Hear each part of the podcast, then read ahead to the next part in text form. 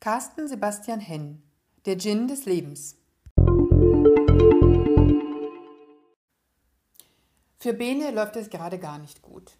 Seine Freundin gibt ihm just in dem Moment den Laufpass, als er ihr einen Heiratsantrag macht. Sein Oldtimer versinkt im Rhein und die Kfz-Werkstatt, die Bene von seinem Vater geerbt hat, schreibt rote Zahlen. Zeit findet Bene, die letzte Flasche des selbstgebrannten Gins zu leeren, den Alexander Lerchenfeld seinem Sohn vor über 20 Jahren hinterließ. Doch statt sich ins Koma zu trinken, fällt Bene aus allen Wolken.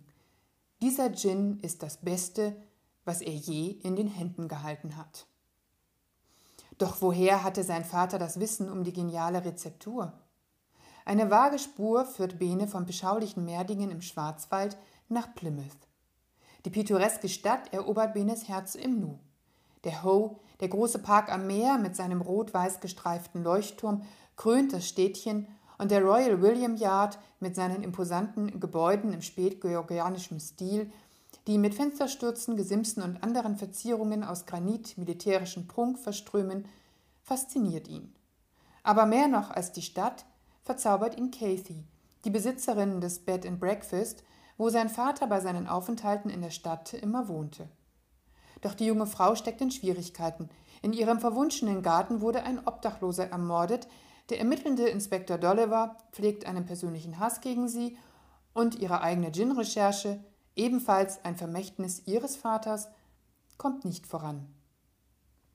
Schon längst ist man als Leser an dieser Stelle der Gin-Kulinarik verfallen, nicht zuletzt durch die sehr lehrreich eingestreuten Ausflüge in die Kunst der Gin-Mazeration. Geschickt spannt Carsten Sebastian Henn seinen Spannungsbogen entlang der Entschlüsselung des Rezepts. In Rückblenden kommt der Leser dem Geheimnis näher, während es Kathy und Bene auf der Suche nach den richtigen Botanicals ins Dartmoor verschlägt.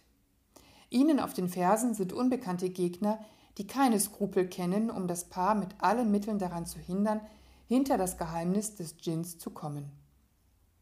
Carsten Sebastian Henn gelingt ein wohlkomponierter Roman zwischen deutscher Krimispannung und humorvoller Unterhaltung, bei dem man sich mehr als einmal fragt, ob man es hier wirklich mit einem Autor von der Mosel zu tun hat.